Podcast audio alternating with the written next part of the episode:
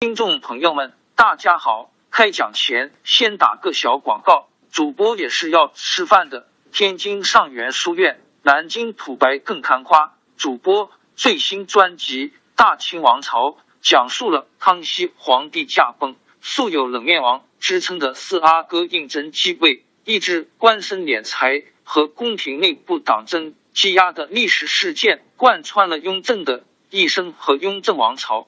全书共计一百四十回。作为播客，我劳动我所得，付费的有声书来了，你愿意为此花钱花时间吗？大清王朝专辑的进度更新按听众的打赏而定，欢迎关注喜马拉雅 UID 七三二六四零二二，微信号 sh 八五七三零一四四九，请多多关注，多多打赏，谢谢。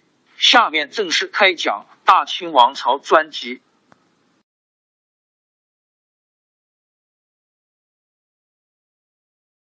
我是主播南京土白更看花，一部好书就是一道明媚的阳光，照耀我们的年华。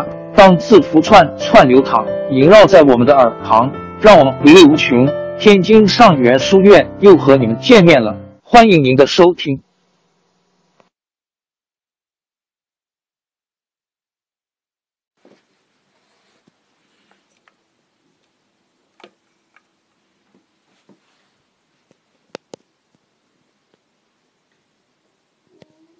敢直言家，嘿嘿，年羹尧开言了。哦，既是万岁有旨，你们可以去掉甲胄，凉快一下了。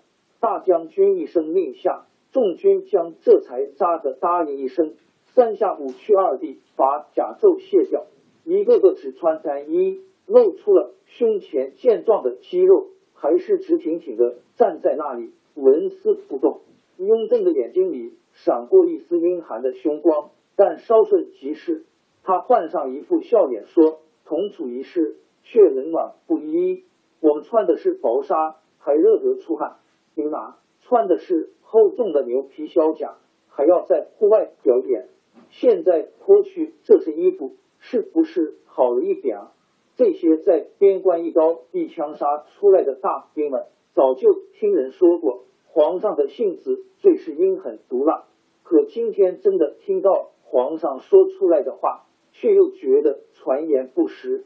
皇上说的既温存诙谐，又可亲可敬，让人一听就打心眼里觉得舒服。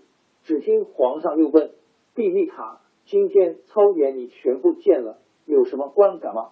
你的兵若和他们相比，能赶得上吗？”毕丽塔看着年羹尧那神气活现的样子，早就在心里骂娘了。可是。如今是皇上在问话，他只能顺着圣意回答。回皇上，奴才今天开了眼，这兵确实带的不错。奴才是托了祖名，从十六岁就跟着先帝爷西征的，但奴才却是第一次见到这阵法，真得好好的向年大将军学学。雍正也不胜感慨的说：“是啊，是啊，朕心里实在是欢喜不尽。说起来。”年羹尧是朕班底的老人，与朕还沾得亲。他这样努力，这样会打仗，带出的兵士又是这样的勇猛无敌，很为朕露了脸，争了光。朕前时有旨，说年羹尧是朕的恩人，这不但是为他能报效朕功，更因为他替朕替先帝爷洗雪了过去的兵败之耻。朕与圣祖皇帝一体一心，能不能打好这一仗？是朕的第一大心事，只因祖训非流不得称王，所以才只封了他一个公爵。但朕待他如同自己的子侄。朕也知道前方打了胜仗，不是一人之功。今天在座的各位军将，都是一刀一枪的拼杀出来的勇士，没有你们在前方拼杀，天下臣民怎能共享这遥天顺地之福？因此，众位将军功在社稷。如日月之昭昭，永不可泯。廷玉、陈代今日汇演的江左，便沿着各家一级。此外，年羹尧保奏的所有立功人员，转一赴考公司记账，叫你照准。扎传旨发令塔银三万两，赏给今日会操军士。扎传旨着刘墨林草拟珍惜大将军功德碑，乐时于西陵，永作纪念。扎远四听到这里，猛然一惊，不好，刘墨林还在自己府里跪着晒太阳呢，这可怎么办？张廷玉已经在答话了，万岁，圣旨乐碑，差谁去西宁办理？雍正略一思索，便说：“还是让刘墨林去吧，给他个钦差身份，实授征西大将军参议到点就是了。”扎远四越听就越坐不住，心想这是玩得一时，瞒不了长远，便上前来说道：“皇上，刘莫林虽有才华，但素来行为不检。”于是他便将早上发生的事说了一遍，只是瞒住了。让他在自己府里晒太阳这一条，因此我请他暂留在我书房，等候我下朝以后再去教训他。那苏顺清不过是个歌妓，是个贱民，他的死其实是刘莫林和徐俊争。是，刘墨林竟在臣的府门前放肆的侮辱朝廷命官，用他来为年大将军撰写功德碑，似乎不大合适。女士自以为说的头头是道，可他恰恰忘记了，雍正是最忌讳别人提到“贱民”这个词的。去年雍正皇帝亲下诏谕，要解放贱民，当时连马齐这样的元老也不明白，皇上为什么要急急忙忙的办这件并不紧要的事情。可是今天在座的年羹尧，因为是皇上翻笔的旧人，心里却非常清楚。他早就知道雍正当年的这段风流面事，甚至连小福、小禄这两个女孩子的名字都知道。允嗣刚一说到“建明”这字眼，敏感的雍正皇帝马上就想到了那个被允提带到遵化去的女孩子，她心里的不满也立刻就表现了出来。哦，刘墨林不过是有点风流罪过，这有什么要紧？正看比那些假道学、假斯文的人要强得多呢。至于你说的这个苏顺清，刘墨林并没有瞒着，这也知道他是秘书见级的。但要是真的追究起来，徐俊的祖母不也是个贱民吗？还有，他向远四看了一眼，就以不可商量的口气说：“今天这事就这么定吧，大家都不要再说了。”皇上，这还有二字的后面。包含着对允氏的不满和非难，允在能听不出来吗？因为他的生母梁贵人卫氏原来是皇家新者库里的浣衣奴，也是隶属贱籍的人。雍正故意没有明说，只是点到为止。允氏听了既羞愧又后悔，想说又无从说，想变又不能变。哎，我今天怎么这样糊涂？搬起石头砸了自己的脚呢？他怀着一肚子的怨恨，向端坐正中的雍正皇帝狠狠的盯了一眼，再也说不出来话了。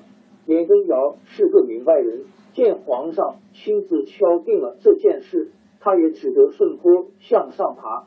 皇上，刘莫林的才气，奴才在军中时已经领教过了，奴才那里也正缺着一个办文案的人。莫林能来以后，明发的奏折。就省得奴才动笔了。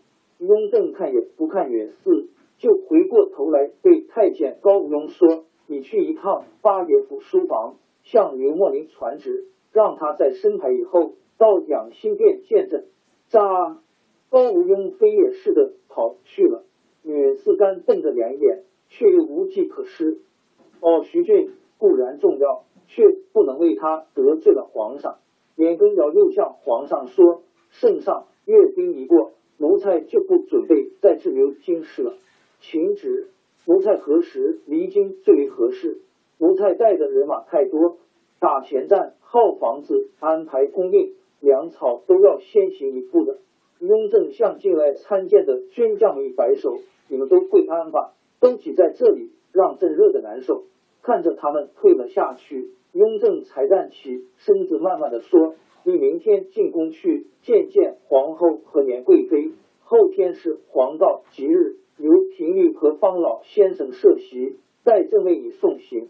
岳东琪给朕来了密报，说他们川军和你的部下常为一点小事闹摩擦，你回去以后要好好的部落行务，要和岳中旗精诚共事，将军们和好了，部队才能安定。至于你要的军饷等物，朕都已吩咐让户部办理了。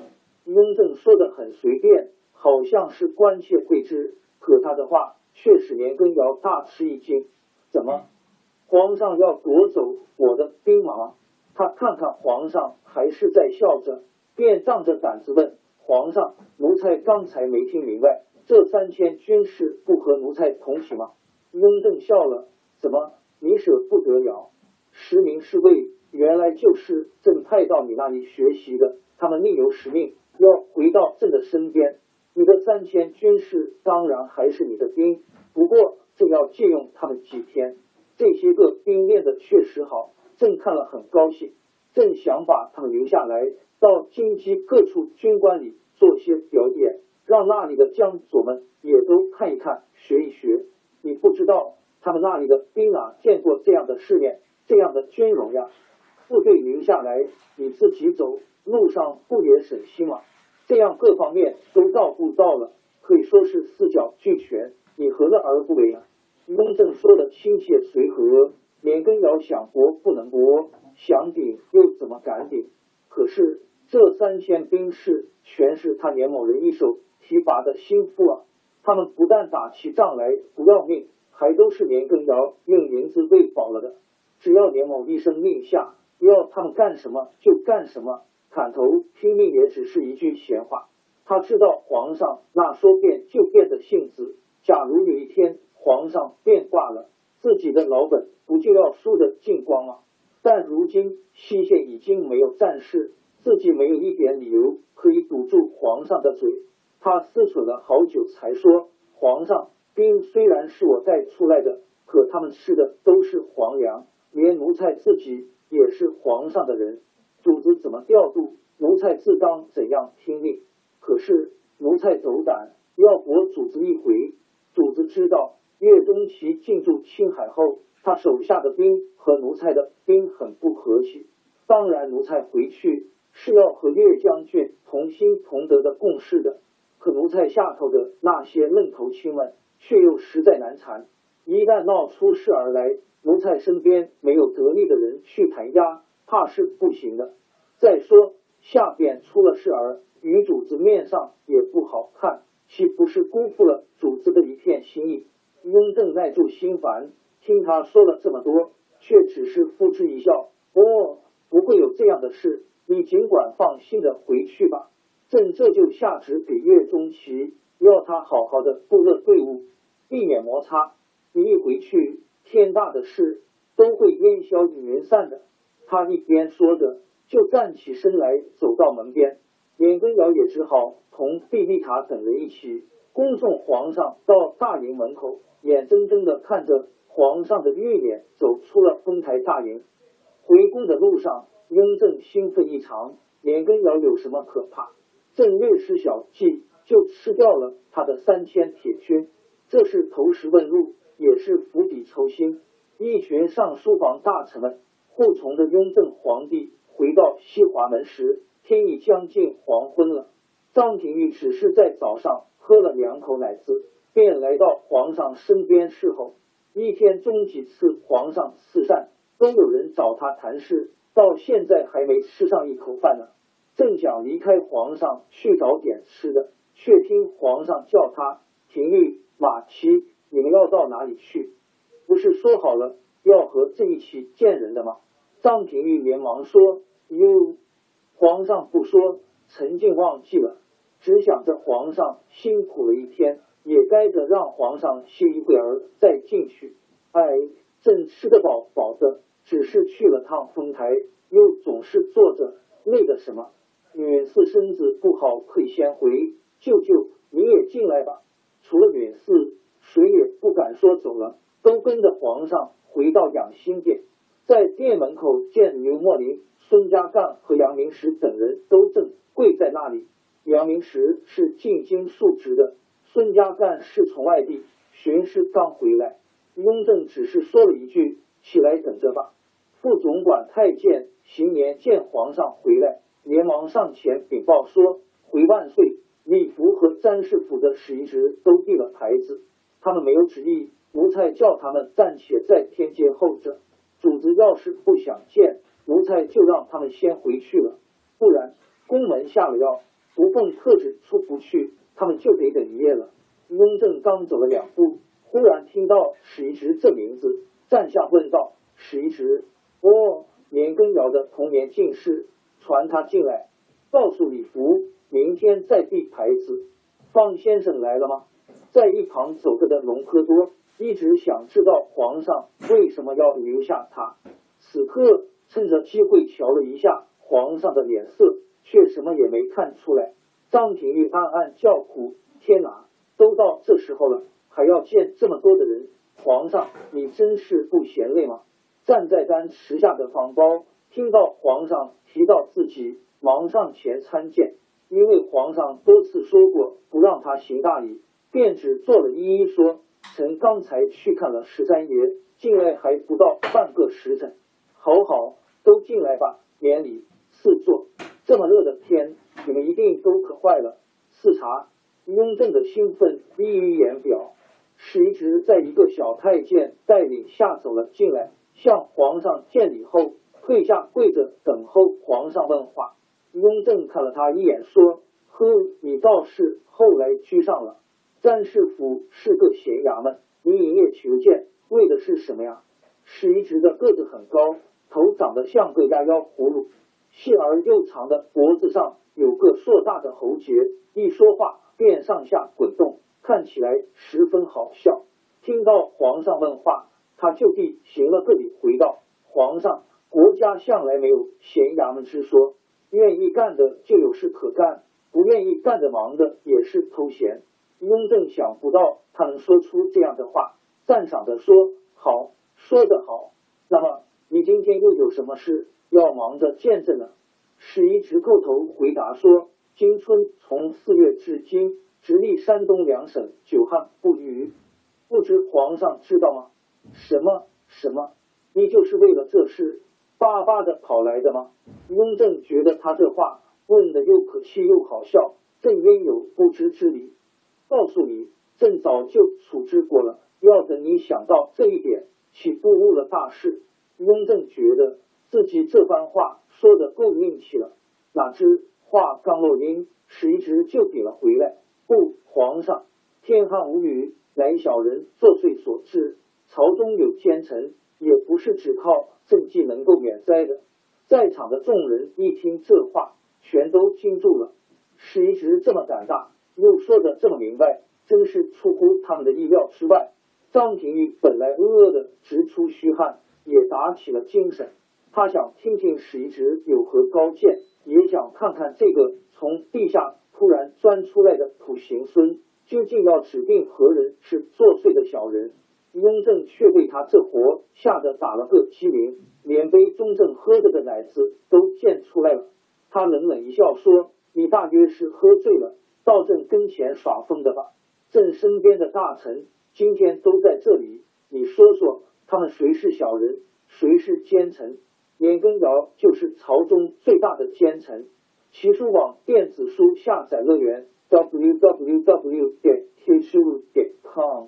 此言一出，语惊四座，殿内殿外的大臣侍卫，甚至太监们都吓得脸如土色。不过。今天从进来就心里吊着老高的隆科多，却放下了一块石头。雍正看看众人的表情，又压了压自己的情绪，说：“好啊，你敢弹劾年羹尧，真是了不起。要做了年羹尧，并不费事，只需一纸文书就可办到。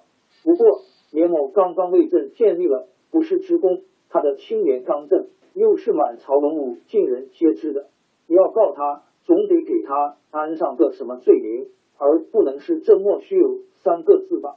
雍正这话可说的真够狠的，但满殿的人听来却又觉得他说的随和，说的平淡如水。